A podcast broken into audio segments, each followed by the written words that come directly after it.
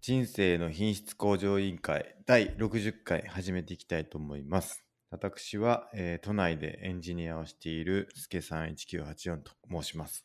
えー趣味は、えー読書なんですけれど、最近やっと、ま、アドラーの、えー嫌われる勇気を読んで、あと100分で名著シリーズも順番に読んでいってるんですけど、まあ、最近はその嫌われる勇気っていうのが、まあ、マゴスさんも素晴らしいというのを言ってて、僕も素晴らしいなと思ったので、えーと友人に、えー送りつけると。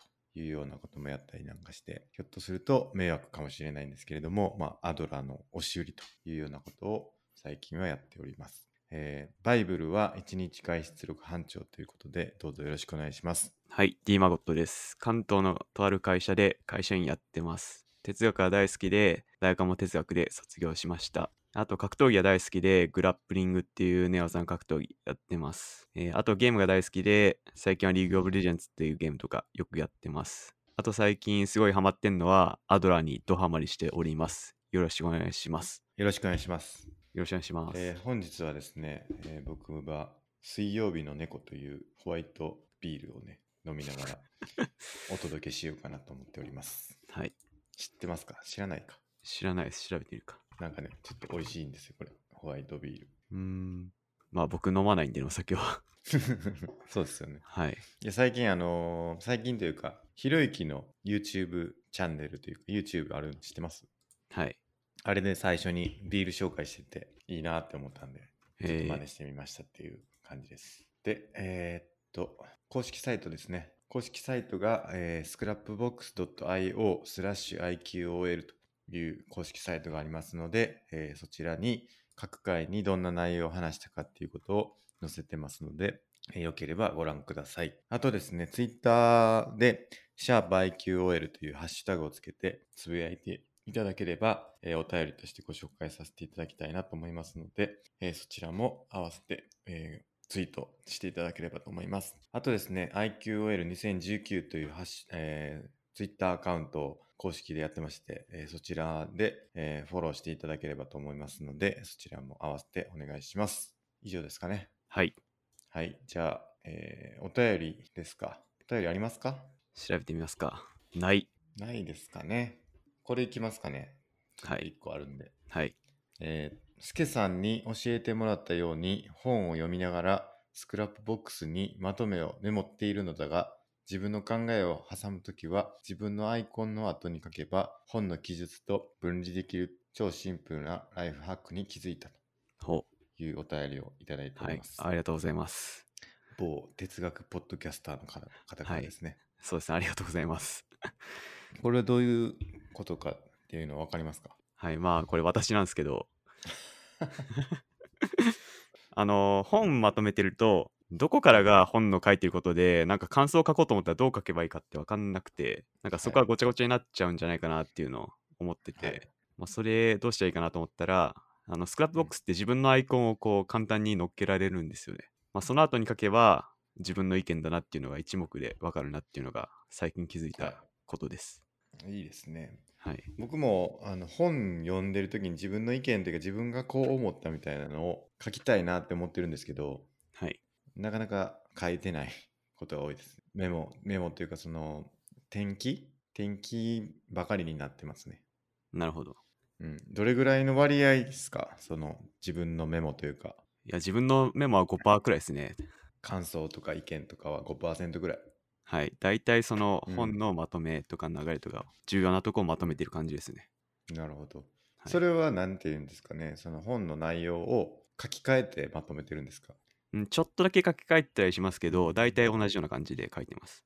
なるほどはい。僕はほとんど引用が多くてはい。うん、あの、まあ、大体その Amazon の Kindle で読んでることもあるんですけど、その Kindle で読んだ場合は、Kindle でハイライトするできるじゃないですか。はい。だからあのハイライトを抜き出して、あの、スクラップボックスに転記するみたいなことをやってるんですけど、だから、ほとんどっていうかほ、ほぼ全部引用なんですよね。なんですけど、多分、自分でそこを、なんていうか、咀嚼して、こういうことかな、みたいな風に、自分の言葉でまとめた方が、多分理解は進むんだろうなとは思うんですけど、どうですかそうですね。なんかちょっと流れを再構成して書いたりするとまたいいかもしれないですね。そうですよそうだね。本の流れに従って、あの、後から付け加えていくんじゃなくて、そう全体を見て、こう、つながりを分かりやすくするとか。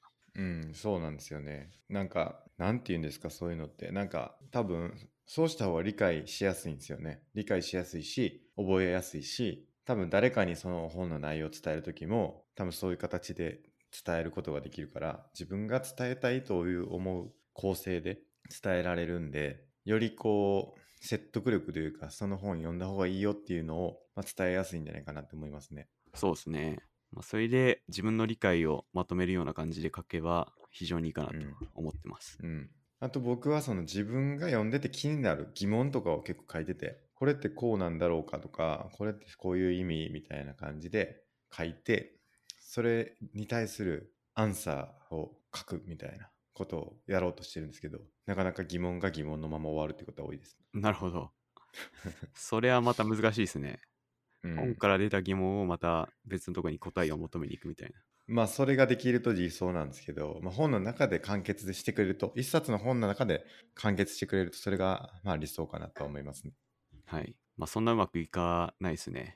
うん、はい確かに。あとこのスクラップボックスの使い方ですけど、このスクラップボックスでコントロール I って入れると、押すと自分のアイコンを書けるんですね、はい。簡単に。なんで自分の意見を書くときはそうするっていうのは結構よくやるというか、その、あの、僕会社で使ってるんですけど、スクラップボックス。いろんな人が意見書くじゃないですか。はい。だから、自分の意見の前にアイコン、あるいは自分の意見の後にアイコン書くかはい。はよくやるのとあとは他の人が書いた意見に対してそれすげえわかるわみたいないいねいいねみたいな感じの時にそのアイコンを並べてめっちゃ書くとかなんかそういう使い方をしたりもするみたいですねうん。そうですね。うんすけさん、スクラップボックスの漫画になってますもんね。そうなんですよね僕漫画になってますねあの、はいあと何回かあの発表させてもらったりとか1回か1回だけ発表させてもらってなんかイインタビューは2回ぐらいしてもらったりとか結構僕はスクラップボックスあのエヴァンジェリスト的な感じでやらせてもらってますね はい。アマゾンに売ってるんですもんね。あの漫画。あ、漫画はね、多分売ってないんじゃないかな。あの、結局、なんか、ウェブで公開する形になったのかもしれない。ほう。なんかタダで手に入ったんだっけな。なんかね、ネットで公開されてて、多分漫画のやつが、小、売ってんのかな漫画でわかるスクラップボックスでしたっけ多分ね、それはね、別のやつだと思うんですよ、ね。あうん。シャープ1って書いてるから、多分シャープ2が出る予定でまだ出てないのかな。ちょっとわかんないですけど、はい。ちょっとまたそれも、僕のやつは載せときますけど。はい。いやすごいね、やっぱいいツールなんですけど、ちょっと難しいのかなと思います。あの、使いこなすのとかは。うん。うんちょっと、あの、わかるまでにはじちょっと時間かかるのかなとは思います。なるほど。これがなんですすごいんかとか、これなんでいいんだろうかっていうことをこう実感するにはちょっと時間かかるなって感じします。はい。っていうんでね、まあ、ぜひスクラップボックスとかに本を読んだまとめとかを書いていくと結構いいんじゃないかなって思いますね。そうですね。同じキーワードとかがあのリンクされていくんで結構それでいい感じですねはい。僕もタグ付けとかするんですけどはい。なんかいいのあるかなまあなかなかまだ自分の中でつながってくるっていうのはなかなか出てきたり出てこなかったりするんですけどおすすめですねはい。おすすめと。はい、ということで、はい、まだスクラップボックスのね紹介もしたいですねそうですね。本格的にねはい。ちょっとやりたいなと思うんですけどはい。じゃあお便りよ以上ですね以上ですね。今回記念すべき60回ですねはい。ゲストを呼びする回だったかもしれないですけど、今回ゲストなしということで、次回ぐらいちょっとゲスト呼びますか、また。そうですね。呼びますか。来ていただけるようであれば。はい。何聞きたいですかちなみに。何難しいですね。うん。何の専門家を呼びするか何の専門。は家。まあでもだいぶ選択肢が限られますよねい。。確なかんにだろコう。ロナコロナ。専門家呼びますコロナの専門家いたっけな周りに。僕の周りにはいないですね。いない。僕もいない ですね。まあでもだい、やはり我々の知り合いしかうん基本的に選択肢はないと思うんで、あんまりいないですね。 プロゲーマーとかどうですかプロゲーマいますー、いなくはないですけど、ちょっと気軽に読めないですね。確かにな。はい。ちょっと考えますか。またちょっとこういう人呼んでほしいみたいなのあったら教えてくださいって感じですね。はい。ということで、今日のテーマいきますか。メインテーマ。はい。はい。今日は何ですか今日は、あの、前回もすけさんがおすすめしてた、アニメのバビロンをよ見まして、全部、はい。 Amazon で一気見しまして、それについて話そうかなと。すごいですね。バビロン。前回まだ見てなかったですよね。はい。一気に1週間でバビそロうンですね。なんか2日くらいで見た見と。ましたね。まあ短いですもんね、1話1話が。そうなんですよ。ねアニメなんで、1回20分くらいで、かける10ちょいくらいで、そんですぐサクッと見れましそうですね。た。はい。まあ、それで言うと僕もね、ブレイキングバッドを見ましたよ。おお、どこまで2見ま話したぐらい。2話ぐ2話らい。 どうですかあれはだって 1, 1話1時間ぐらいあるから、はい。確か。そうっすそよね。うですね。はい。で、僕、料理しながら、英語で 見てたんで、はい。ちょっと何、何の映画か分か ってない です。さっぱり流れが入ってきてないと。うん、なんか、クレイジーなおっさんがおんなっていうイメージしかなくて、はい。なんか全裸っていうか、その、裸でエプロンつけて、なんか、でっかい車運転して、やべえやべえっつって、はい、 言ってるイメージでしたけど、合ってますか合ってますけど、それ見たに入りますかね。いや、そうなんですよね。はい。あれ、どういうことですかなんか、余命宣告されて、はい。それを黙ってるんですか家族には。家族には言ってなかったでしたっけ言ってないんでしたっけ言ってるんでしたっけ言ったと思います、確か。言ってました。はいで、その家族も、なんか余命1年とかですかわかんないですけど、余命があるから、はい。もうクレイジーなことやっちゃおうぜみたいな、はい。そういうことでやってます。まあ大体合ってますね。 そのクレイジーなことが何かが結構重要なんですけど、それは分かりました。なんか爆弾作って る、爆弾作ってる若者がいて、はい。そいつに、お前はなんかお金ためでやってるかもしれへんけど、みたいなこと言ってて、はい。俺は科学者やから一緒にやろうぜみたいちょっと一番重要なとこは間違えてますね。 な嘘それまず爆弾じゃないんですよ。バグるんじゃないですかそれ麻薬なんですよね。うーんメタンフェタミンっていう通そう称なんだメスと言われる麻薬はいをはい作ろうっていう話ですね。そうなんだはい、なんかお金儲けしたいみたいな俺はお金儲けのためにやるよみたいなことを言ってた気しますけどねそのあ相はい。相棒みたいかもしれないですね。な、うん、で、その相棒が元生徒だったと思うんですけど、ああそうですそうねすでに確かメタンフェタミンを使っ作ってて、その人はいをはい一緒に呼んでやるみたいなうん話です。なんでですか確か、家族にお金を残したいだっけな。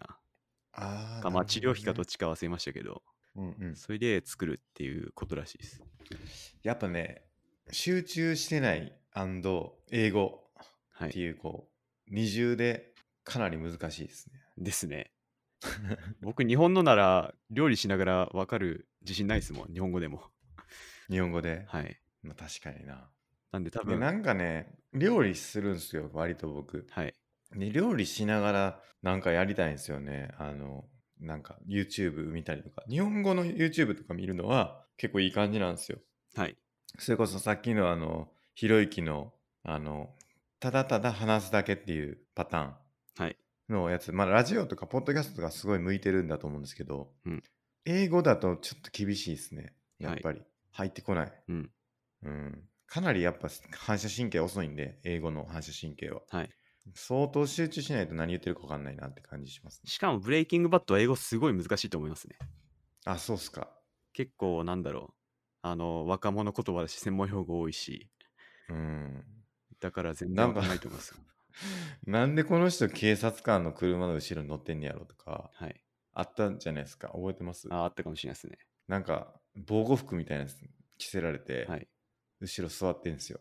で、なんか、そこで会うんですよね、その生徒っていうか、その相方に。ああ、はいはいはいはいはい。ありましたそようですね。ああります、ね。なんかあのシーンとかもな、なんで、何やってんねや、この人って感じだったんで、 はい。なんだろうなーっていう。はい。専門家として呼ばれたんですかね、あれ、科学の専門家として、はい。その、押し入りというか、その、立ち、んなんていうのかな。侵入捜査みたいな。あー多分私の記憶だと、ただ見学してるだけです。うーん。その取り締まりの現場に一緒に行って、はいはいそしたら、生徒がいたっていう話だったと思いますね確かはいはいはいはい。なるほど。佐野先生は結構その人望がある先生なんですか人望はないかもしれないですねなんか、ふざけた生徒が後ろの方にいた授業をやってて、はい他の人は結構聞いてた感じがして、その授業をね、ちゃんと。はいどうどうなんやろうなと思って、その辺も英語なんでニ ュアンスが全然わかんなくて、その、すごい、もうこの先生の授業は崩壊してて、誰も聞いてないって感じでもないなって感じだったんで、うんまあその、そこそこその生徒からの人望も厚いんかなってはい見てたんですけど、うんそういうのは別に特にないんですかまあどちらかというと冴えない中年として描かれていると思いますねうんうんまあ、その中年のおじさんがあの、薬物で一発逆転を狙うみたいな、うん。 なるほどな。はい、ちょっとね、英語なんでね、なかなか難しいところはありますね。そうですねそういうこう細かいはい描写というか、細かいこう、まあ、細かいどころか大枠もなんかずれてますけど僕の場合ははい、あの結構難しいなって思います。あのベターコールソウル字幕で僕見てますけど字幕ありでも何言ってるか分かんないですからね、え日本語字幕ですかあ日本語字幕でうーんでもそんくらいなんか英語は難しくてなるほど。なんでさっぱり英語だけだったら僕は無理だと思いますね うーん、はいっていうのでねなんかちょっとこれは面白いぞって思えるようになりたいですね英語で見て ても。それは道のりが長いですね、うんまず英語がレベルは上がんなきゃダメですもんねそうでそもそもその日本語で見ても面白いって思うんかっていう問題があるじゃないですか。はいで日本語で見て面白いやつは日本語で見たいってなると思うんですよね。はいより理解したいから。ってなるとやっぱ英語で見るってなかなか難しいうんですね。ですねうん。まあちょっと英会話続けてはい英語で見れるようにならないといけないですけど。はいっあていのうんでね、ブレイキングバット見始めましたってことですね、僕も。はい、あの絶対間違いなく面白いと思うんで、はい。ぜひ見てください。もう一回見よう、じゃあ1話。 はい。ずっと1話見ようかな。 ずっと一話。もう英語の分かるまでみたいな。そうそう。やっぱ科学用語が多いんでね、はいそこはうんだ。いぶネックになる気がしますね。科学部僕やってましたから、はい専攻ではあるんで、専門。はいはいはい。あの、一応その、わかるはわかるんですよ。あおのはいき聞いたら、その、多分、英語の、英語が何、日本語で何を指すかみたいなのは、なんとなくわかるかもしれない。はい。だからって感じなんですけ ど。っまあ、それでカバーできるといいですけどね。ていうんでね、はい。はいバビロン行きますか。バビロン。どうしますかねもうネタバレ全開でいいんですかねどうしますかまあ、ネタバレ全開でいきますか。はい。もうだって、バビロンはもう、だいぶ前のアニメですから、あ、そうなんですね。初めて公開されたのはいつなんですかあれは。だいぶ前っつっても、年明けぐらいに終わったぐらいですけど、えー、っと。第8話が12月30日。えーなんか終わったのが今年の1月28日っぽいですね。うんうんうん。あのーじゃあ気になる方は、ネタバレが嫌な方は、ここで終了して、Amazon プライそムうでですね。ぜひご覧えーください。見てから、見てから聞いてくださいってことですね。はい。うん。なんとなくじゃあ、触りのストーリーラインというか、い前回もちょっと話しましたけどね、はい。あの、ストーリーラインを軽く紹介して、がっつりネタバレいくみたいな流れ行きしますか。軽く。難しいな、それをまた。難しい。うーん。もう丸出しでいいですか最初から行。きましょう。丸出しでじゃあ。あの最、初から別にもうネタバレしていいよって、アニメ見ないからどうせ見ないからいいよっていう人向けにちょっと説明しますけど、はい。 まあなんだろうな。まず、すごい能力を持った人がいて、ですよね。 まあ能そ力を持うでったす人がね。いて確かそにの人。の持つ能力は人に何か言っただけでその人がそれに従ってしまうみたいなっていうなんだろうな超能力を持った人がいて、まあ、その人があのいろんなものを手玉に取りながら、うんまあ、言ってしまえば悪事を行っていくみたいなうんうん。話で、まあ、その途中にあるのがあの東京の一部が新しいあのなんていうの新域と呼ばれる実験的ななんだろう地域として独立するみたいな話があって、まあ、その超能力持った人がその新域を手だ手手玉に取ってあの自殺法っつうのを作ろうとするんですよね。まあ、それは自殺する、えー人が自殺する権利っていうのを明確にするみたいなうん。えーそういう法律を作ろうとしてってでそれから東京のその神域から世界中がその自殺症に関してあのその超能力持ってる人の暗躍もあり広まっていくと。でその一方で主人公はあの仲間をいろいろその悪役に殺されてどうにか倒そうとするみたいな話ですね。でどうでしょう補足あれば。そうですね。まだその超能力なんですかね、あれは。はいその、なん、なんですか、あれは自殺させんですよね。その、とにかく。そのうですね。だからその能力は多分いろいろできるんでしょうけど、本当は。はい基本的にその超能力者はその自分から自ら命を絶つようにその仕向けることができるそういう能力を持ってるんであのいろんな人を殺すんだけれどもそれはその人の殺人とかにはならなくてあくまでその人が自ら命を絶ったっていうでしかもそれは本人が望んで自殺したっていうふうにななるんですよねだから最終的には。はいだから殺されたっていう感覚も本人にはないわけですよね。そうですね。うん、だから望んで死んでるんですけど他者から見るとほとんど、まあ、殺されたようなもんだと。はいでも本人からするとそれを望んでしかも何やったらあ死ねてよかったって思って死んでるわけですよね殺されてはいるものの。はいでそれってどうなんだろうねみたいなところがまあなんかその面白いところというか、うんうん、な気がしますね。はいで一応あれってその暗躍するその女性なんですけどその女性の人がいてその超能力者がいてでその神域っていうのを作る人は別ですよねそうですね別の人です。別の人ですよねでもおそらく操られてる。あれって操られてんすかねそこは明確には描かれてはいなかったです言っねて。言ってないですよねはい。はい。うんだからどどうなんですよねあれはちょっとわかんないですけどうん。うん多分自殺法を作った人も操られてたんで、他の外国で。はいはいはいだから基本的に周りの人は操られてんじゃないかなと僕は思ってました。なるほどはい。で主人公がね清崎善っていうあの正しさに生きる人みたいなあの名前なんですよねはい。主人公がで、主人公はケンジなんでしたっけケンジの。そうですねそうですね、で、検察検察検検検事かケンジか検察かなんか、そこら辺の人で、で、その周りの人が、主人公の周りの人がどんどん殺されていくんですよね。そうですねで、それで、いろいろ復讐しようと頑張るっていうのが、話の大体の流れうんですね。そうですねあのが要はその悪事は俺私はもう悪悪いことをするんだっていうことを宣言してるんですよねあのその超能力者がねはい。はい。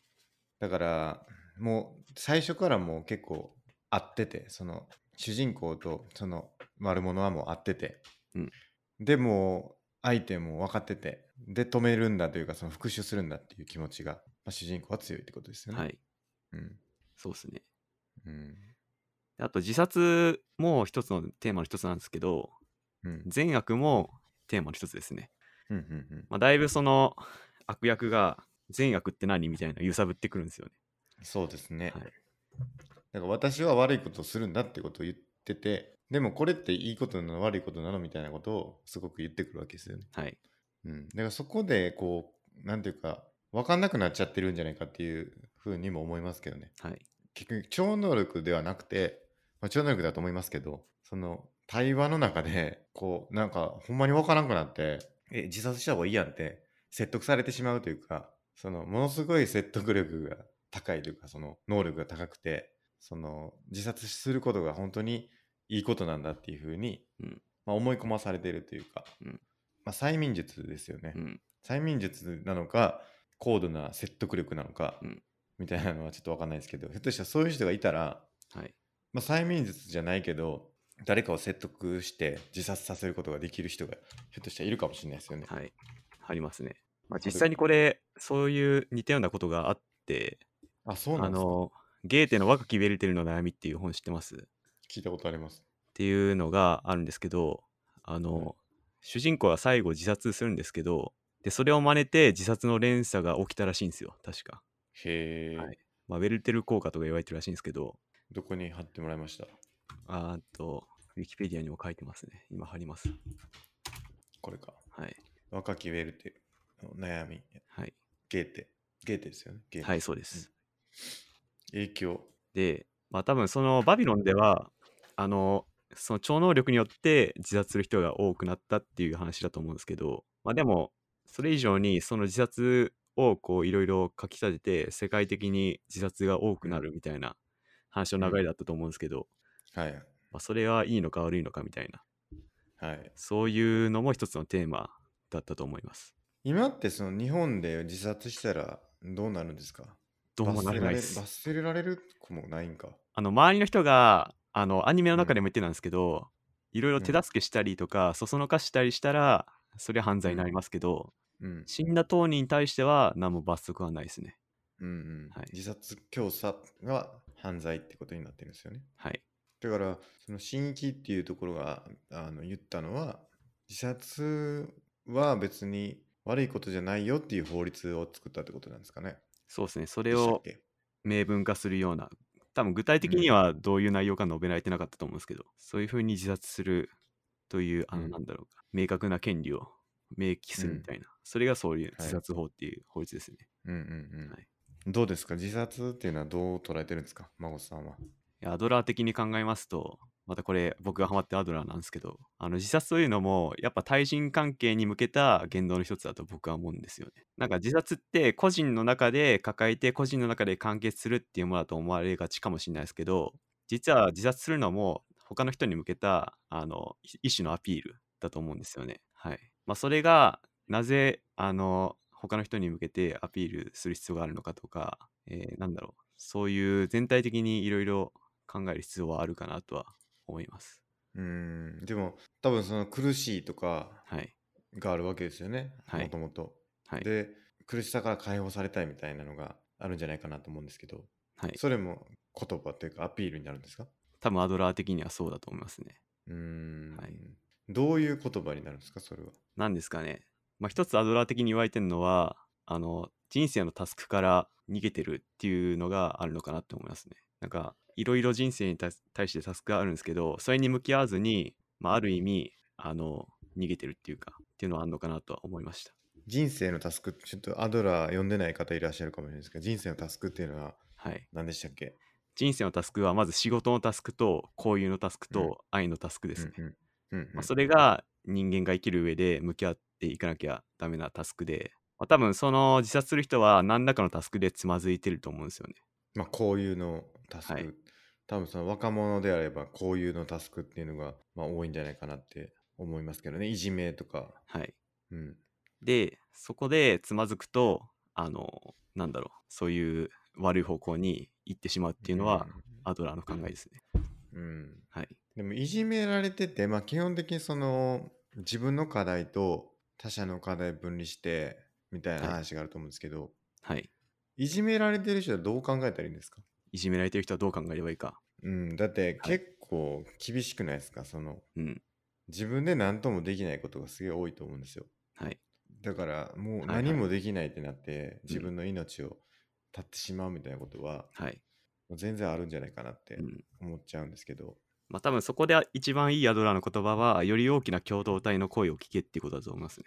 うーん多分いじめってあのさかなクンさんが前言ってたと思うんですけど小さな水槽に魚を入れたら1匹がいじめられると、でその1匹を出してあげたらまた違う1匹がいじめられるとあのさかなクンさんが言ってまして多分人間も学校とか小さいコミュニティにいると誰かがいじめられてしまうみたいなでも大きな海にいればあのそういうことはならないみたいなことを言ってましてでこれをアドラー的に言うとその学校とか小さなコミュニティで悩むんじゃなくてあのより大きなあの共同体に行ってそっちの声を聞けっていうことがアドラー的なアドバイスだと思いますね。うん、それはなんかまあいいとしてもそのなんか子供というかそのいじめられた本人ってなかなかそう思えないんじゃないかなと思うんですけどその思えないことが多いと思うんですけどそれをどう手助けしてあげられるのかなって思ったりするんですけどはいなんか結構無理くないですか自分いじめられてるからよそのコミュニティ行こうってならない気するんですよはい小学校とか中学生がはいやっぱり学てか人生の全てみたいなところあるじゃないですか学校って割とその時代時期だと、はいうん、で例えばそこでお父さんとかお母さんとかからもこう、まあ、サポート受けられると思うんですけどそこでそのどういうサポートをしてあげられるのかなって思ったりしますけど、うん。うん、これはもう知識の問題ですよね。その人にそういうことを教えるしかないんじゃないかなとは思いますね。うーんはい。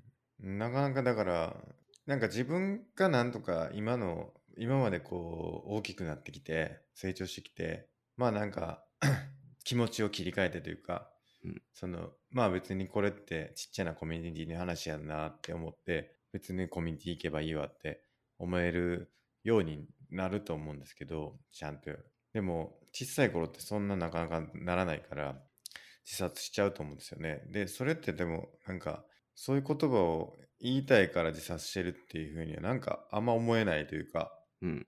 うん、なんか単に苦しいからもういいやって思っているだけなんじゃないかなと思うんですけど。うん。まあ、アドラー的には多分違って、まあ、多分、あの、自殺ってアドラー的にはリベンジ、復讐の段階だと思うんですよね。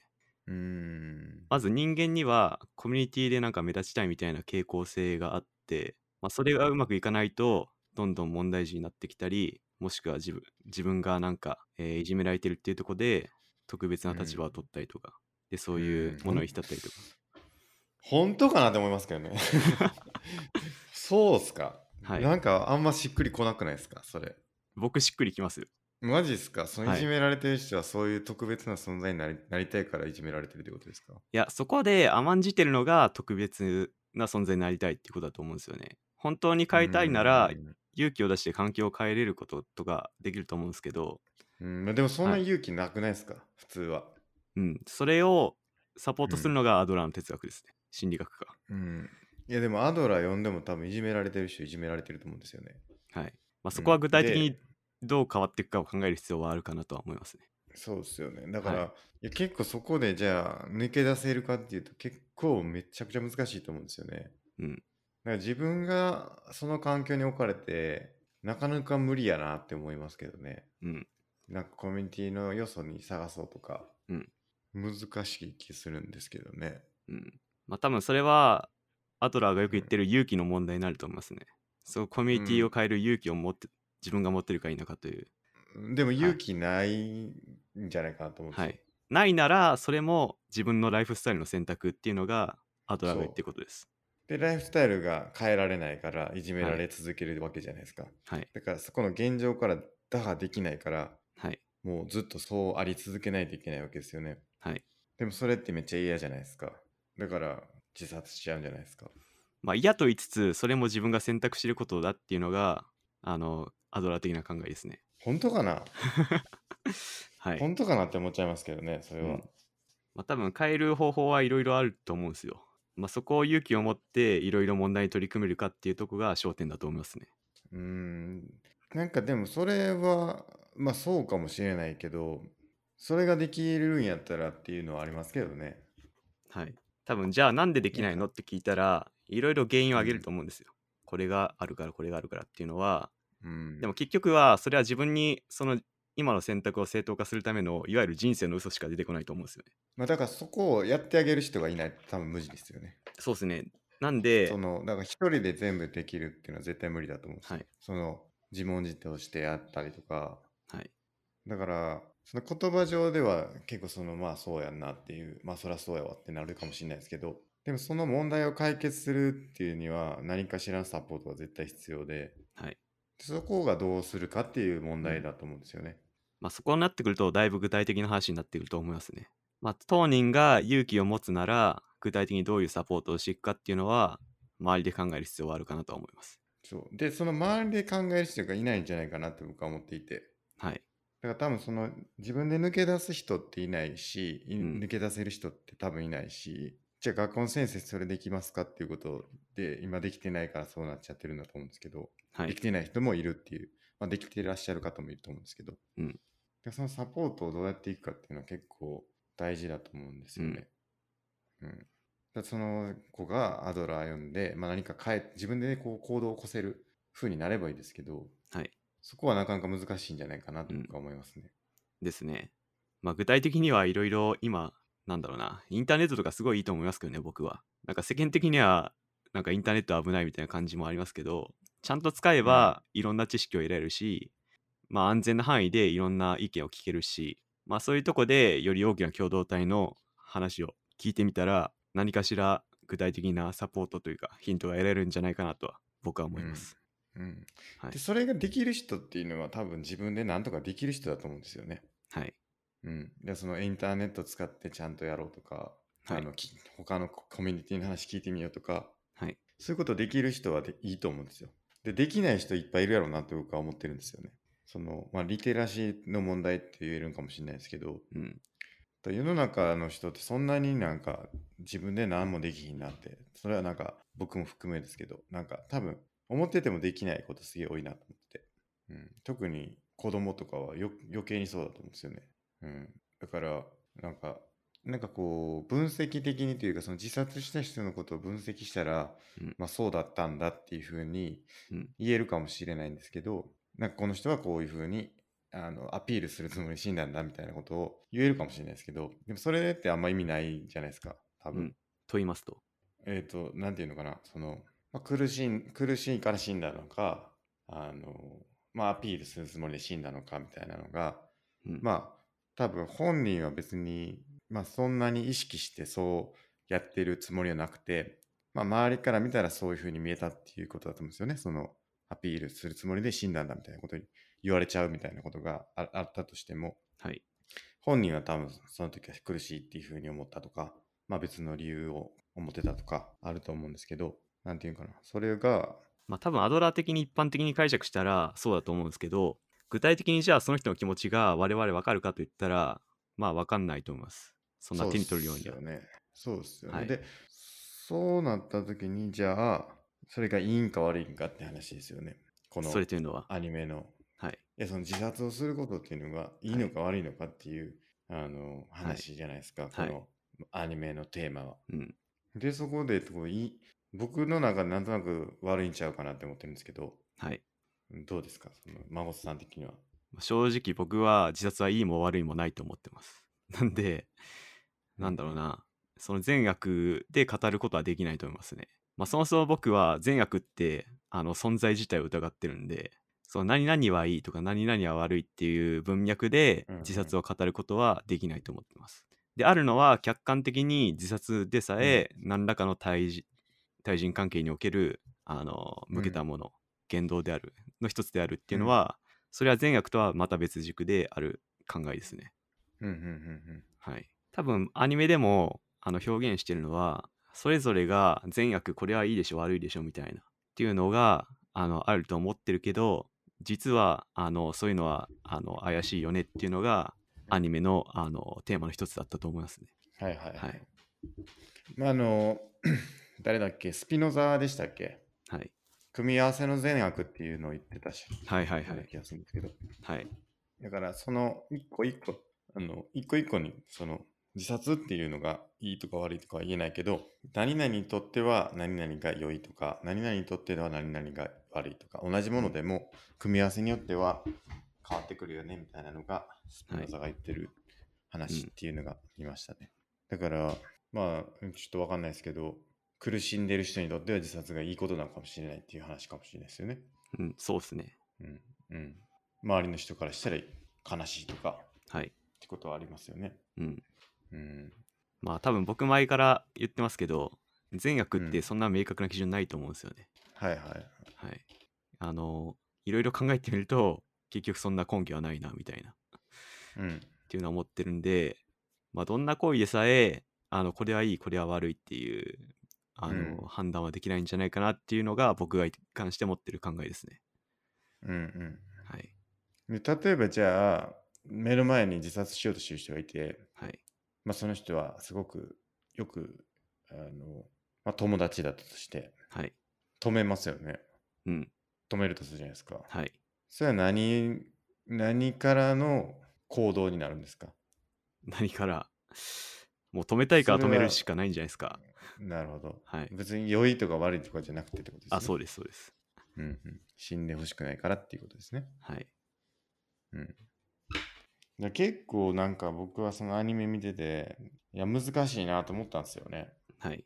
なんか、どう考えたらいいんかなっていう、なんか結構あったと思うんですけど、はい。孫さん的にはどうでした見てて、別にうんそんなに悩むことちゃうやんみたいな感じでした。 まあ、でも面白かったっすけどね。そんなもん答え出とるやんけみたいな感じだったんですか、なんだろうな。周りの人が、なんか大体の人が善悪の存在を疑わずに話進めてるのが気になりましたね。ああはいそもそもってことですね。そうです。そもそも善悪はあるのかっていうとこが僕的な視点でしたね。うんうんうん。はい。最終的にその、なんか一応答えというか、はい。出したじゃないですか。はい。あの、大統領が。はい。いありましたね。なんて言ってましたっけえー存どう続すいるうことが、風だな流れでしたっけうん。から続けることが、存続することがいいことなんだみたいなうん。こと言ってましたね。うんうんその、至る過程は忘れちゃいましたけど、うん。はいはい。でもそれがいいとしたら、あの我々コロナウイルスを絶滅させようとしますけど、はいはい。それはいいことなのかなみたいな話になっちゃうんじゃないかなって思いましうんうんうんうんた。はい。で。なんか結構矛盾を抱えてた気がしたんですけど、最終話というか。はい。続けること、そうですよね。大統領がその続けることがいいことなんだっていうふうに導いて、で、主人公に殺させるわけですよね。いや、それ違いますね。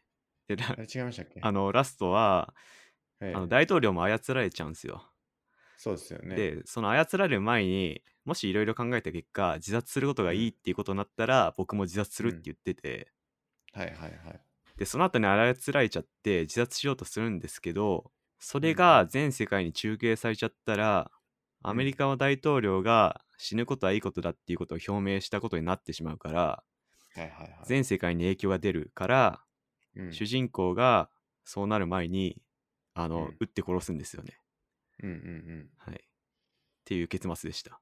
でも、それって、結果的に、はい、なんていうかな、考察、考察的には、主人公はだから終わらせたってことですよね。何をですかでも多分そのつ続けることはいいことなんだって思ったのは大統領の中だけでうんうんうんうん。主人公はそのことをつゆも思ってなかったと思いますね。でもなんか言ってるって書いてますけどね。と言いますと清崎自身も、善とは続くことで悪とは終わることだっていうふうにほ言っていると。うなるほど。だから、うんぜ清崎は終わらせてるから、うん、悪事を働いたことになりますよね。はいはい。でも、なるほどもし打たなかったら、それによってこう、うん終わらせることを、なんていうか、広めることになってしまうってことですよね。うん、そうです。だから、すごい葛藤があるわけですよね。はい。自分自身が終わらせることと、で結果的に、永瀬愛は、その、悪者というか、その、超能力者はい。は死んでないわけですよね。うん、だから、言うまあ、悪いものって言っていいかわかんないですけど、まあ、その人は続いてるんですよね。だから、その悪が続いてることはじゃあ善なのかみたいな、うん、そういう話なのかなと思って、はいはい。うん。そうかもしれないですね。どうなんですかどうまあ、孫さん的には別にどっちでもいいって話なのかもしれないです けど、全部そうで悪すねもないってことやから、まあ、はい歌が、歌前が別にどっちも一緒やっていう話なのかもしれないですけど。しかも課題の分離ですからね。んそのああ打とうが打たまいがその人の問題であって、 僕の問題じゃないっていうアドラーの基本的な考えがあるんですけどでさらに言えば自殺しようがしあしまいが他の人がそれははいその人の問題であって、自分の問題ではないっていう課題の分離があるんで、はいはいまあ、ぶっちゃけどっちでもいいよなみたいなじゃあ、孫さんがもし主人公やったら売ってないってことですかあ打ってないかもしれないですね別に大統領死んで他の人が死ぬかどうかははいその人の問題でしょってことですよね。そうですねそれによって広まってしまうとかはい僕はそうかもしれないですだから例えばじゃあ孫さんがコロナウイルスの患者をはい治療してたとしてはいもしですよはいその人を燃やすと仮装するとはいするならばはい世界に広まらないんだけどはいそうしなければもう世界中に蔓延してしまうっていう風になったとしてはいどっち選びますかいやまず言ってきたいのまあが、コロナじゃないんですけどこれトロッコ問題と同じで if の二択は意味がないっていう のは僕はずっと思ってるこ言とっなてのまでしたねはい、言ってましたねもうこれあの机上の空論だというのを先にお断りしておきますけどはいそれはそうです、ね、はいっていうのをお断りした上で僕は焼くと思いますけどねあマジっすかいやっていうかえ広めない。えその患者が死んだ後ですか生きてる途中ですか死んでます。あ、いや生きてます。生きてる時にはい。ああ、それなら焼かないかな。でも、真央さんがそれしないとう、ん世界中にすごい疫病が蔓延して、うん全員死ぬ。うん。そりゃそうなった時でしょ真央さんは何もしないってことですか。 う。 まあ、僕が法律にのっとって処理します。 なるほどね。多分法律で焼いていいとは書いてないと思うん で、確かにそうですね。まあ結局あるのは法律ですよねって僕はもうよく思ってるんですけど、はい、はい、だからそこで、新規に自殺法っていうのができたらどうかっていう過程の話なんですそようね。ですね。はい。うん。だから、それはすごく合理的というか、うん話の筋としてはすごく分かりやすいってことですよね、アニメ的には。だから、はいマモスさんがそう言うと思って、じゃあ法律どうなったら導入しますかっていうふうに言ってるわけですよね、え、どういうことですか作者は。えあいあ、やだえから、マモスさんははい法律に乗ってとして処理しますっていうふうにはい。言うだろうとはいうふい。うに予測してて、はい。だからこそ作者は、じゃあ法律ができたらどうしますかっていうことを言ってるんですよね。まあ、それもできた時でしょう。 できたら乗っ取る、は乗っ取ってやると。そうです。うん、 まあ、でも、超能力者が世論を操作するのはずるいですよね。確かに ね。なんかちょっとアニメと小説でまた終わり方違うみたいですね。ああ、らしいですね。なんか小説はさらに続い続くとか、続かないとか。うーん、なるほど。はい。いやー、結構哲学の話出てきましたよね。哲学のはい話というか、これはあれの人やなみたいなのが、うん。なんていうか、見てて、うんあ、この人の考えってあの人の考えやって、その、うん。確か自殺サミットみたいなやつで、はいあのみんなで考えようよみたいなはい。大統領が言って、はい。でいろんな国の人が私はこう思うとかこはういなんじゃないかみたいな話をしてたと思うんですけど、あの辺って結構まあ触りかもしれないですけどいろんな哲学者の言ってることをいろいろはい。言ってるのかなってああ、どうだっけな。でも確思いまかした、けど、イタリアだかうんフランスの首相,、首相がうん、なんか善悪なんてないんだみたいな感じで言っててあはいはこいいつが一番いいこと言ってんなって思い ましたねその後アメリカがアメリカ大統領がさらにそれを上上に行くような感じでなんか真面目に考えててはいはいちょっとそこになんだろうな違和感は感じましたけど善悪はないんだっていうはいのにかぶせてましたっけかぶせてなんかあのアニメの流れ的にはアメリカ大統領の続くことはいいことっていう流れに行っちゃってて、まあ、そこは気になったかなっていうとこです。はいはいトロッコ問題の話とかも出てきましたもんねそうだ、あっ確たか。うんトロッコ問題と、あと初めて僕聞きましたけど、臓器移植のなんかはいはいはいスロットの問題みたいな。はいはいはい臓器くじでしたっけあ、そうですね。国民の中から、あの、無作為で誰か一人選んで、その人を殺して、臓器を取って、他の人、例えば5人とか10人とかを生かしたら、うんそれはいいことなのか悪いことなのかみたいな。うんっていう、まあ、思考実験なんですけど、うんうんぶっちゃけそれも意味ねえなって思いながら見てましたね。うんうん哲学的な立場においては、そういう思考実験は意味をなさないんだと僕は思ってまうす。んうん、11話のやつ見てますけど、はい善悪っていうのは人間が後から名付けただけっていう風な考えにたどり着いてるって言ってますけど、ほう。それはそうかもしれないですね。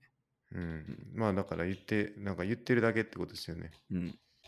でもみんなが自殺して OK ですよみたいなちょっと嫌ですけどね、僕はまあ多分それもなんだろうな。あの、善悪の判断というより、うん共感の範囲になってるかもしれないですね。うんうんうんそうっすね、はい。まあ、それを指摘したのが、えーアダム・スミスとヒューム、デイビッド・ヒュームで、はいまあ、実はあの善悪っていうのは共感から発してるんだっていうのを2人が言ってて、うんうんまあ、それは非常になんだろうな真意を捉えてるなっていうのは僕は思ってますね。えー善悪っていうのは存在してるうんうんもともと確固たる善悪っていうのが存在してるんじゃなくて実うはんうん共感から、あの発してるそれっぽいもんなんだよっていうのがあのその2人の考えですね。共感っていうのははい。何ですかなんだろうな他の人が痛い思いしてたらあの自分もその痛い思いを共感して本人嫌だろうなうんみたいな。うんうんうん多分自殺も当人がいろいろ苦しい思いをしてるから嫌だなみたいなうんうんうん共感から端を発してんじゃないかなっていうことですね。その共感するじゃないですかはい。でもその共感って結局想像でしかないから全然違う可能性あるじゃないですか。それはどういうふうに考えるんですかねまあそそれが共感の弱点かもしれないですね。うん。共感したからどうなんて思っちゃうんですけど。はい。共感したから善悪にそうなんだろう発展してそれに基づいて行動するみたいなうん。ことだと思います。基づいて行動すると、まあ、ししたとするじゃないですか。はい行動したとして、うんしてましたで終わりなんですか。終わりでしょ うね。しました。終わりそ。れもそうでしょっていう言うしかなくないですか。うん、えつまりどういうことですかあだから別にそう、不運で終わっちゃう気がしたんですけど。えー、何がですそうかなんですね。で、え、なんかその、だから、共感に端を発してるんですと。はい。そうです。了解しましたみたいな。 なんていうかそ、それ以上なんかこう、議論が進まないというか、そ れ、それでは、あなんか、終わりませんーまあそうっすね。もうそれはもう、プラトンがいではあります。そうですね。終わりだと思う。同じかなと思そうんうでですけど。すよ。なんか、なんか全部そうなっちゃうんじゃないかなって思っちゃうんですけうど。ん、つまりなんだろう。スなんケかさんそがれ間求め違ってるよとかはい。言えなくないですかなかなかその間違ってるか間違ってないか自体もうん。ないわけですよね言ってみればと言いますと。善が善悪なんてあるんですよとかうん。いやそもそもないんですよっていうののうん。議論ができないですよねまずはうん。つまり、なんだろなう。スケさんは何を求めてるんですかいやじゃなくてその善なんかそれが良いのか悪いのかとかうん。何かしらこうななまあ良いじゃなくてもいいんですけど、うんなんかこう立ち位置っていうのがないとはい。立場がないとあの議論成立しないですよねほだから共感から端を発してるう。うん派が、といや共感を端を発してない派がいて、うんそれで議論するってことですかまあ、その善悪っていうのははい何から生まれてるのかっていう話をうん。してて、その、まあ、善悪なんてものない派がいてはい。ない派がいるわけですよね多分いますね。で善悪ある派がいてうん。で善悪ある派は共感を端を発しててそこが善悪っていうのが生まれましたっていうことを主張してるとしてはい。いや善悪ない派はそれに対してどういうふうな反論をするんやろうなって思ったんですけどなるほど。うーん。まあ、つまりなんだろう。哲学的に言えば、あの、はい善悪が最初からあるんじゃなくて、共感からできてるんだよっていうヒューム派と、なんだろう、えー、カントは実践理性があるからわかるんだよっていう話をしてるみたいああそういうことかそういうことな。はい。っていう派がいる善から。悪だからどっちも善悪ある派としての主張ってことですかまあ、あるって言ってもちょっと詳しく見ると違ってて、多分もともとあるとは言ってないと思うんですね、ヒュームは。善悪が確固たる善悪があると見せかけて、そんなものはないよっていうのが、多分ヒュームの主張だと思うんですよ。うんなるほどなるほどはい、で一方でプラトンとかはいやいや善のイデアっていうものがあってあの我々はそれを生まれる前に見てきてから分かるんだよっていうのがプラトン派ですね。うんはい。でスピノサは善悪は組み合わせの問題だって言ってるんですよねはい。といういろんな立場は哲学的にはあります。あるんですよねなんか、結論出してくれよって思っちゃうんですよねやっぱり いやまあそれは難しいですね。 もうそれやったらどもっうちかにしてよって思っちゃうんだよな、やっぱり善悪あるんやったらあるでいいし、はいないんやったらちょっとなんとかしてよってはい。ないんやったらどうするんですかね善悪なかったら結構なんか難しくないですかいろんなことを考える上でそうですかね。そのえなんかこう判断基準というかこれをするかしないかの判断基準ってはい。マジで難しくないですかなそんうでとすなかくこれはいいことやと思ってるからみんなそれをやってそのソクラテスが確かその言ったっていう話があるじゃないですかそのみんなよくあろうとしてはいはい。何かを知徳合一。やるんだっていう、はいそうじゃないですかだから自分の中でこれはいいことなんだこれは悪いことなんだっていうのがあるから行動できるんだと思うんですけど、うん。もしそれが自分の中にないとすると善悪っていうのがなくて、別に何やろうが別にそこは悪いもいいもないんだってなったら、こう何もできなくないですかうん。そこでアドラーですよな。何、う ん、でこその、はい。うんここでアドラーで、はいあのいいからこれがいいからこうするじゃなくてアドラーも目的論つっててまず目的ありきなんですよね、自分の意思ありきなんですよね何事もうん、それに対して善悪とか、あのちょうどいいその目的にかなった原因を持ってくるっていうのがアドラーの主張ではいはいだから僕は意思はあると思うんですよみんな意思が最初にあってその後に善悪がついてくると思うんで、まあね理由付けとしてってことですねそうなんでその善悪っていう判断がなくなったとこで僕はそんな困んないんじゃないかなって思いますけどね。でもその意思が何から生まれてくるかっていうところがあると思うんですけどね、僕は。それはひ意思っていうのがはい。善悪から来てんじゃないかなとか共感とか、うん。まあ、さっきの話ではい。なんかこうほんまに無から意思って生まれるのかなって思ってしまうんですけど、はい。それ非常にす面白いですね。どっから意思が生まれてるのかっていうのは。そうはいなんか今まで生きてきた結果としてこういうことをやりたいっていうそのライフスタイルを選んできてるからこそうん。そういう意思が生まれてうん。っていう風なのもあるんじゃないかなって思うんですよね、そのアドラーのはい。なんかそこがねむずいんですよだから結局、よくありたいとかっていうのがあるっていうことを言ってるじゃないですかその意思として今いる位置からの変化みたいなのを、まあ、自分が持っててはい。でそれに向かってやっていけばいいんだってことじゃないですかうん。はい。その確かアドラーは、ま、前に行こうが後ろに行こうが、こはいっ。ちに行きたいんだっていうのがあるんやからそれに向かってやっていけばいいじゃんみたいな他と比べずに、っていうその先に意思があってってことですよね。そうですね。はい。うんまず目的ありきです。目的があってってことですよね。で、それをやればいいってことですよね。うん。そうです。で、その目的が何から生まれてるのかがすごい気になりますけどね。僕は善悪から生まれてんじゃないかなって思っちゃうんですけどね。うん。うん。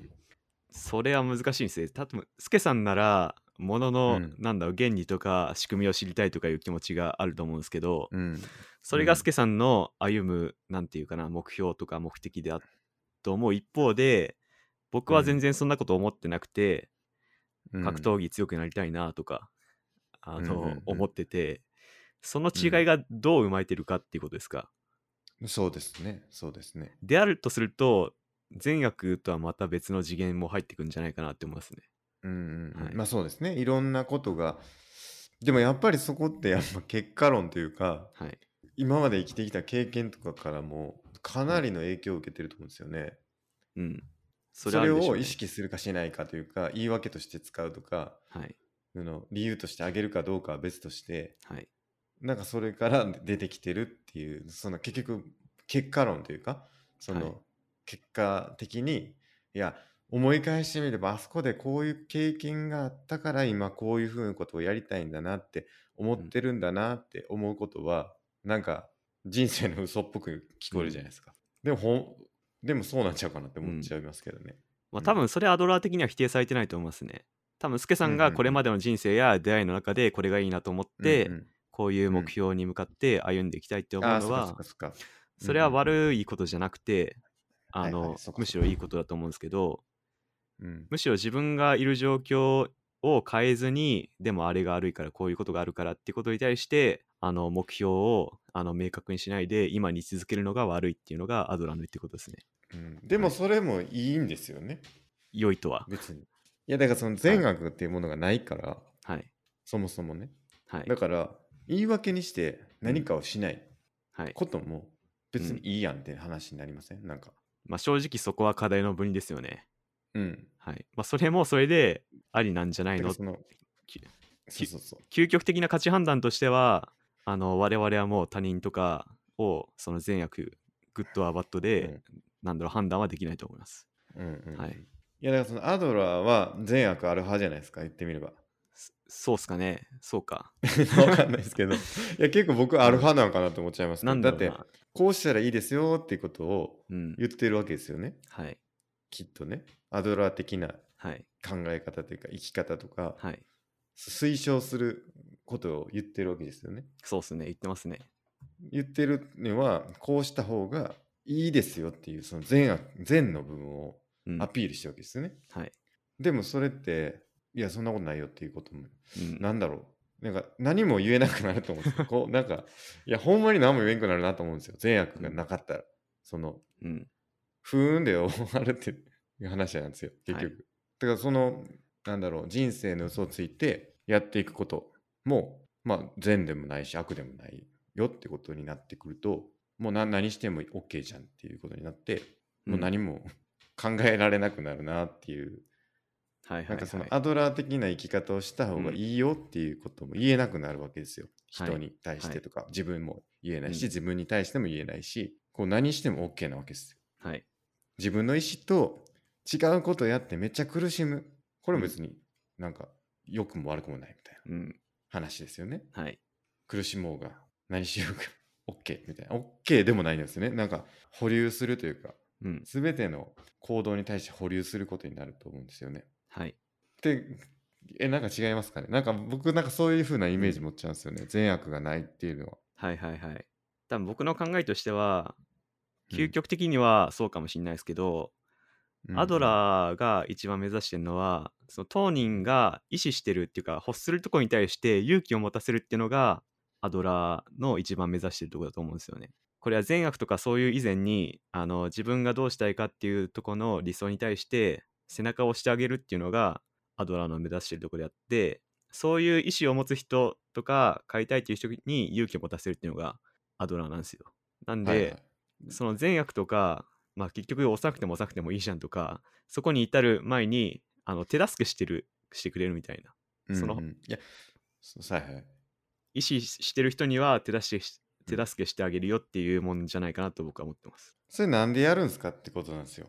はいアドラーは。はいなんか勇気を持たせるのはなんでアドラーやってるんだろうって。それもやりたいからやってるんじゃないですか多分意欲、意志があるからってことですかね。はいそれがいいとか悪いとかじゃないってことですよね。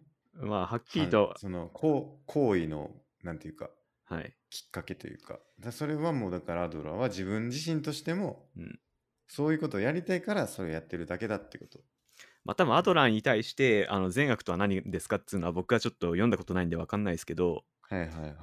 まあ、究極的には僕はそうじゃないかなって思いますねやりたいからやってんじゃないかなって、 なるほど。はいやりたいことやるっていうのは何なんだろうなっていう その、はいなんかね善悪って僕の中でかなり包括的な概念だからはいなんかこうやりたいと思うことをやるってことは善っていうイメージがあるんですよねはいでもそれがなくなるとはい表現できなくなるんですよね、ああ、多分、なんかわかりました。僕とスケさんで見てる善悪の基準がだいぶ違ってると思いますね。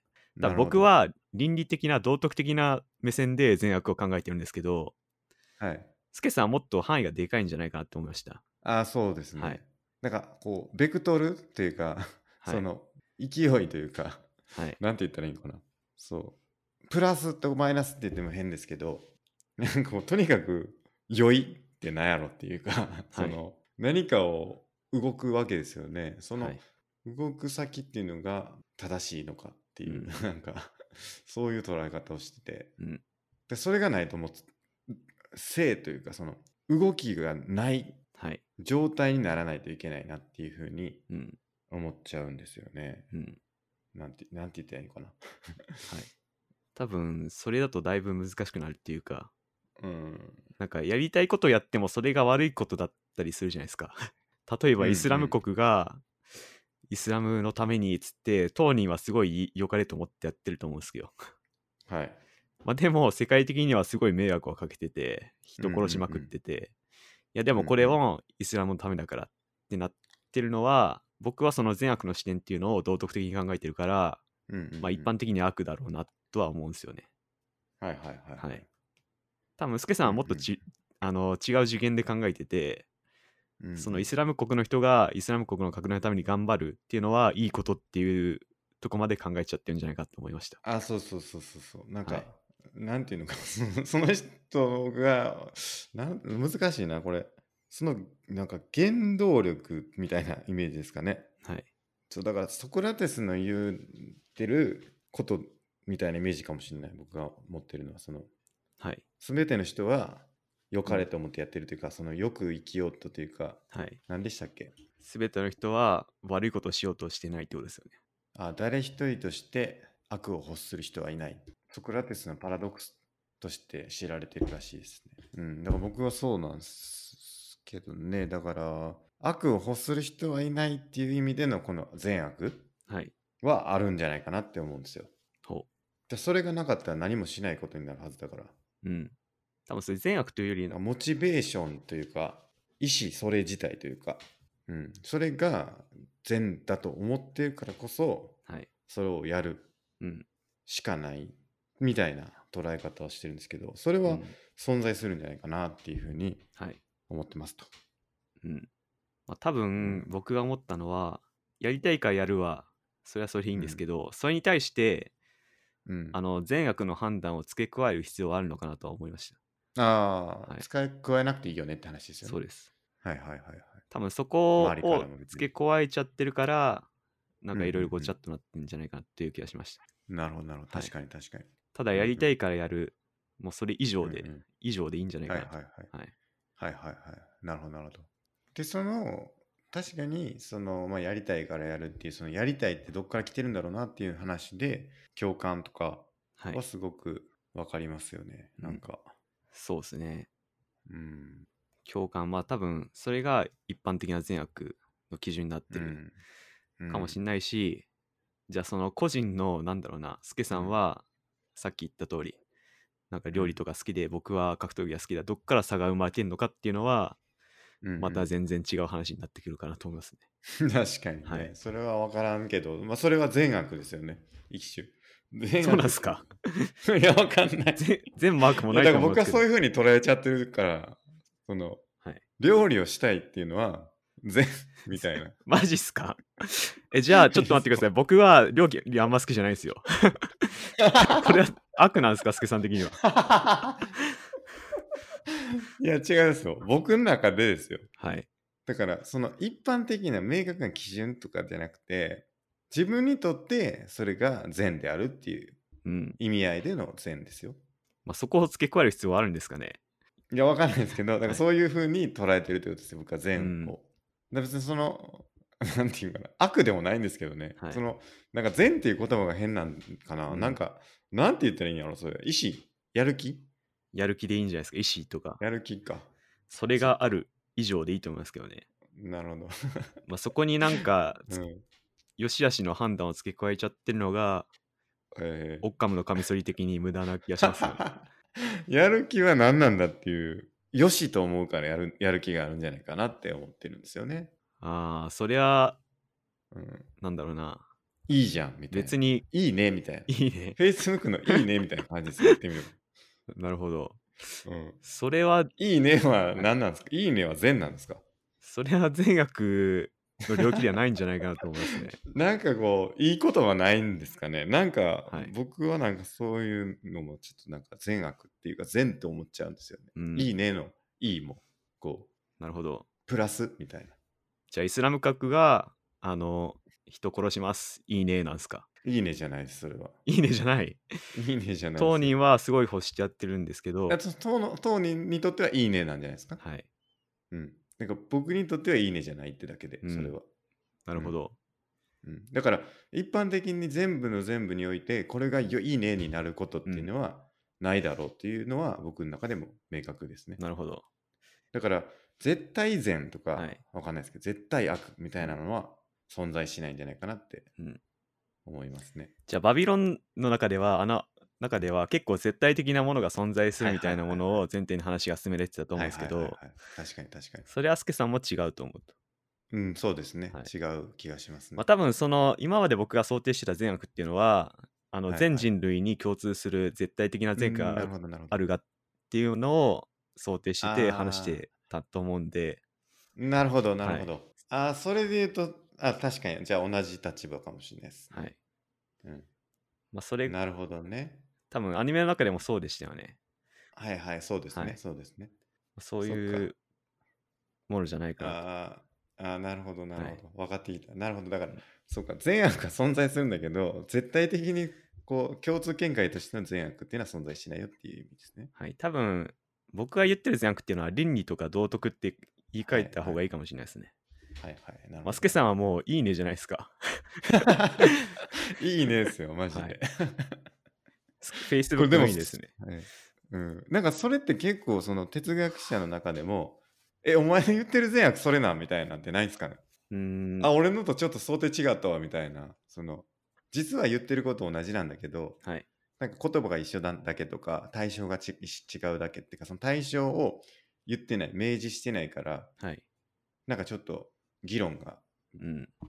すれ違ってるみたいなことってあるんですかねどうだろうな。そんなのないかなうんあんまりないかもしれないですね。うんあじゃあちゃんとそこは明示はいしてるというかはい。やっぱ哲学って深く見ていくと本とか分厚いじゃないですか、むちゃくちゃ。はい、はいすごい言葉を尽くしてるんで、確かに。そこですれ違うってことはあんまない気がしますね。うんもうあるとしたらもう根本的に違ってるってことが大体だと思います。うん。はいじゃあ根本的にバトルしてるわけですね、みんな。 もうして ますね。もうニーチェもカントもヒュームも。うんはい。そこらでも結構、そこが論点ですよね、割と。はい。なんか、あらゆる哲学は、そうですね。割と。はいうんまあそういうとこで争ってますね。うんまあ争ってるって言い方は悪いかもしれないですけど、はい。まあそこでなんだろう、意見が違ってるってことですね。うんうんうんはいその、だから、孫さん的にいくと、その、このアニメはい。の議論っていうのは全然議論作ら尽くされてないというか、そもそもそこを議論するアニメじゃないから、はい。 そこをいきなりやられてもみたいなのがあるかもしれないですけ ど、まあそうですね。もうちょいやってほしかったなって感じですか。もうちょいやってほしかったですけど、まあそこうんがアニメ的にいいのかっていう のは自信がないんで、もうそこからもうなんだろう、1話、2話、3話とか時間使って関東の哲学を解説 しても、これアニメ崩壊しちゃうんで、確かにな。僕はもうちょいやってほしかったですけど、逆に。はい。うん。なんかアニメはアニメで面白かったんですけど、はい。ちょっとじゃあ、あの、外伝みたいな感じで、はい。関東みたいな。いいちとか言って。もうだいぶアニメの内容ってい うか方向性が変わってきますよね。方向性変わっちゃいますね。はい。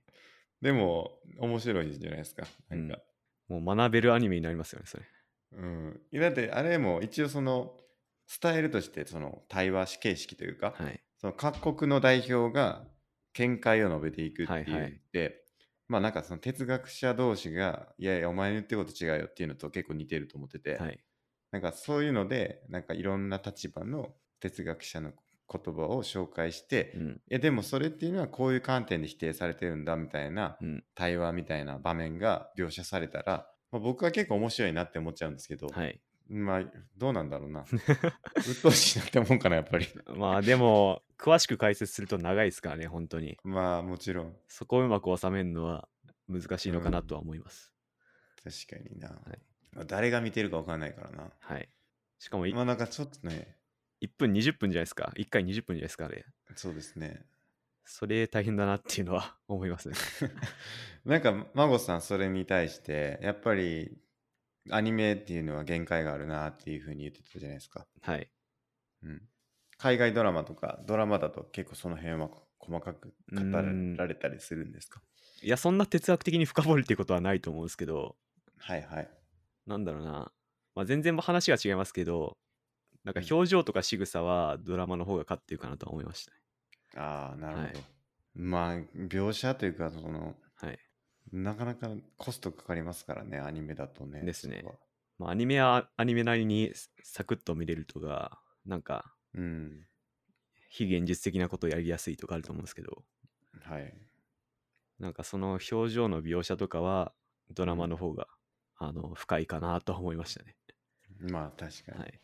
結構演出が良かったみたいなことを言ってる人は多かったですけどね、まあ、やっ僕はあぱんま演出よくわからんけどアニメはアニメなりの表現があるのかなと、まあ正直詳しくわかんないですけど、そういうとこがいい,、うんいいのかなと思いましたね。うんまあなその8話とかはなかなかこう衝撃的な、はい。 7話かな8話か 7, かな7かなな ?7 でしたっけ最悪っていうねはい。最悪やったっていう感じでしたけどね、なんか結構日本のアニメとかはいってああいうの好きじゃないで すか。衝撃展開。はいはいはいなんか結構確かにグロテスクな描写とか展開とか、 はい日本人好きだなって思いましたね。確かにまあなんかやっぱり呪術トリックじゃないですけどはい。まあやっぱどんでん返しは僕も好きですね読みますそういう読みなり見たりとかしますいやー、僕小説とかあんま読まないですねジョージス。叙述トリックって、はい結構僕好きなんですよね。あー、でも、ブレイキングバットそういうのありますね。マジですか、はへい。進めてったらそういうのよくあります。え、伏線があってみたいな。はいはい、あります。絶対気づかんやろな、はい。で、英語で。まあ見ていくと最後にこうでしたみたいなね。へありますえ、えそれはなんか1シーズンでって感じですかそれともなんかちょこちょこあるってことですかうーん、ちょこちょこあったりもするし、数話にまたがるのもあるし、だと思いますね。うんなるほど、はないるほど。いいですね。ぜひ見てみてください。あのそう映像系だとね、メメントとか、はいはい。なんかこう、ああ、そうやったんや、みたいな。はいやっぱ僕好きですね、結構。そうやったんやーはありますね。ブレイキングバッ ト。まさに、まさにあります。そうやったんやになるかなっていうのが僕の懸念です ね。多分そこは えっていう。心配せずに。あ、でも、本当ちゃんと見ないとわかんないかもしれないですね。英語で見てて、はいマゴスさんに後で言われて、はいえー、そうやったんです かみたいな。めっちゃありそうやなって。はい。で多分ちょっとうん横目で英語オンリーだとわかんないかもしれないですけど。確かに、はい。なんだっけ、殺戮に至る病とかほう、知らないですね知っ。てます知らないです。これは呪術トリックの、はい。なんていうかミステリーですけど、はい。結構有名ですね。ほう。結構面白い。ちょっと貼っていただけますか。どうなんだろう。あ、いいですいいです。うーん。なるほ僕ミステリーめっちゃ好きなんですよね。ど。なるほど。ミステリー全然見ないですね、僕。はああ、そうっすか。い。ある閉ざされた雪の山荘でっていう、はい。これは誰だっけな東野敬吾はい。ですかね。ほう。東野敬吾でやってた。はい。東野敬吾もちょいちょい読むんですけど、はい。とか、ミステリーは結構僕好きですね。うーん。英会話の先生、ミステリー好きって言ってるんですけど、はいい。つもはい。自己紹介の時にはい。深く突っ込まれたことはないですね。突っ込まれても困るんですけど。 むしろ先生たちは何を読んでるか気になりますね。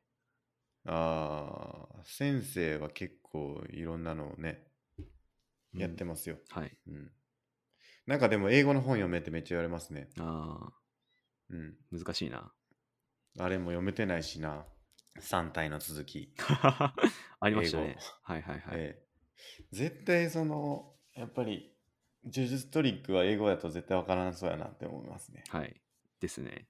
いや、そうやったんやっていうのを楽しみたければ、結構いろいろあるんで聞いてください。だかなるほど。読まないな、全然。ら僕が好きな井上夢人っていうせ作家がいるっていう話を前もしたことがあるかもしれないですけど、はい。の作品とかはかなり呪術トリックが多いですねうー。ん。うん。そっかマゴスさん、小説は読まないのか。僕全然読まないですね。ドラマとかでないですか、そういうドラマで。呪術トリック系の。 うーん。ブレイキングバットくらいしか思いつかないな。なるほどな。結構ありますよね。はい。なんか、そうやったんやーって思ってみると、うん驚きが半減するから、あんま言えないかもしれないですけど、はい。映画とか結構あるかもしれないですね。うん、映画はありますよね。あの、オーシャンズシリーズとかむちゃくちゃ多い気がします。あ見たことありまー、はす、いはい。ありますあります。まさにそれ系かなって思いました。そうでしたっけそっかそっか。はいオーシャンシーズ、そうか。あとは、あの、なんだっけ、ピエロがお前を笑うだっけな。ほっていう映画があって、これ結構面白かったですう。ね。えこれ結構僕好きですね。ー、はい。 2014年の、えー、なんていうか映画なんですけど、はい。あの天才のハッカーがこう警察に出頭してこういろいろ、えー自白して捜査の行方を描くっていうやつで、うん結構そのあのウェブの世界の話とか、はい。なんか結構いろいろ最新というか、なんか最近の話で、で、こういろいろ、なんていうか、なんていうかななんでそんな事件が起きたんかとかっていうか、なんかこういろいろ話の流れが展開していくんですけど、まあなんか面白いですね、これは。あの、最後、えーっていう風な感じなんで。みんなが騙されるみたいなやつってよく、よいの宣伝ないですかありますね。あなたもきっとださ騙されるみたいなやつ。ああいうの僕つい見ちゃうんですよね。全米が騙されてる的なね。 そうそうそうそう。はい。ピエロがお前笑うと。あとは、なんスだろうネークアイズかなああ、違う知らんかも。違うか。あ、そうだ、スネークアイズだ。1万4000人の、1998年だ。めっちゃ昔。なるほど。見てないかも。ボクシングのヘビー級タイトルマッチの最中に、はい。なんか暗殺されて、みたいな。ほこれもなんか、なんかね、一応、隠されたネタみたいなのがあるはずなんですけどね、う。うー確か。ん。なるほど。でもなんか、そういうの好きっすね、僕は。はい。最最近映画見てないな。見ました、最近なんか、映画。 近はですね、見てないですね。 あの、ブラックウィードウすごい楽しみにしてたんですよ。はいはいはい。マーベルの。でもはいあれも公開延期になっちゃって、確か。うんうんうん残念っていうことですね。なるほど、なるほど。最近なんかありましたっけ大きな、なんか、これが公開されるみたいな。好きなのは、全然思いつかないですね。ジョーカー、マーベル以外で楽しみにしてる映画あります ないです。そもそも。ないですね、他に。最近は、スター・ウォーズのドラマを見ようかなって、ちょっと悩んでます。ああ、マンダロリアンとか、クローン・ウォーズとか。スタあサイドストーリー的な。あ、そうです、そうです。はい。うんうんうん。どうなんですかね評判は。評判はというか。評判は、いい気がしますけどね。そんな悪い噂うは聞聞かないですけど。で、なんか、マンダロリアンのシーズン2に、なんか、とあるキャラクターが出るみたいな噂が流れてきんそうなんだて、うんはい。まあ、それがすごい興味があって、一気見しようかなみたいな。ドラマ、ドラマか。だから結構シリーズがつろ続くんですよね。そうですね。今、マンダロリアンはシーズン1ですね。とあるキャラクターっていうのは言えないんですかちなみに。言っちゃっていいのかないや、普通にツイッターとかで流れてますよ。ああ、それマンダロリアンっていうのははい。最近放映されたんですか比較的最近ですね。去年かな。去去。年から配信開始されたアニメじゃないや、ドラマですね。うんうんうん。なるほど、なるほど。はい。そんなとこですか今日は。はい。1時間50分。じゃあ今日の結論じゃあお願いし ます。えー自分のやりたいことやるのはいいねということで。いいね、やっぱはいすごいね。いいねがつきますよとやりたいことやったら。ちなみに Facebook のいいねって、はい外国っていうかその英語版だと何なんですかグッド。 like ですね。あ、ライクか、そっかはいそっか、ライクだ、ライクだ。これ、なぜ僕が知ってるかというと、あの、はい僕が就活した時に出版社を受けたらこの問題が出たんですよ。へえ。いいねって英語で何ですか ?like, good, なんとかこんとかみたいな。はいはいはい。で、僕、good にして間違えたんですけど、だとか調べたら like で、あ、そうなんはいはだいっていうのを覚えてるっていう。いはいはいはい。はいえ、なんそれ間違えたってなんで分かったんですかや、確か good とか後でで、調べて。あ、そうです、調べて分かりました。ああ、なるほど。え、はいその場では教えてくれなくて。そうですね。教えてくれず。うん。筆記試験筆面記試接いや、筆記試験ですね。へえ、そんなんあんだ。 で、その筆記試験は取ったんですけど、そはいのはい次の面接で無事落ちました。 出版社とかも受けてたんですね。受けてましたね。へえ、はいちょっとなんか、孫さんがどういうとこ受けたか、回やりたい ですね。だいぶ見バレになりますね、 それ。いや、その業界とか、はい。なんでそこを行こうと思ったかとか、はい。ちょっと孫さんの模擬就活面接みたいな。あー就活会やりますか、ちょっじとゃやりたい就活会やりますかあ。はい。あ、いいっすね、就活会。就活につ話いせてるか。な内容で。はい。話せる内容でね。そうそう僕はオープンですから、比較的。はい。はい。僕まだエンタメ系の会社としかまで言ってないんで、確 かに確かに。言ってないですね。はいだい確ぶかに。詳しく言うと見バレにつながってしまうという。確かに。はい。上司に見られてしまうかもしそれうなでい。すね。えー危ないです、はいそれは。じゃあ次と回、いうことで。次回ははい就活会ですか。次回ね。まあでも結構人生にとって大事な選択ですから、はい就職。まあでも転職の話は前回したから、はい。それとまあ似たような感じで、どういうふうに、まあ、キャリア形成していくかみたいな感じですよね、言ってみればね。はい。そうですね。うん。ちょっとやりましょう、それ。はい。はい。ということで、えー本日もありがとうございましあた。りがとうございました。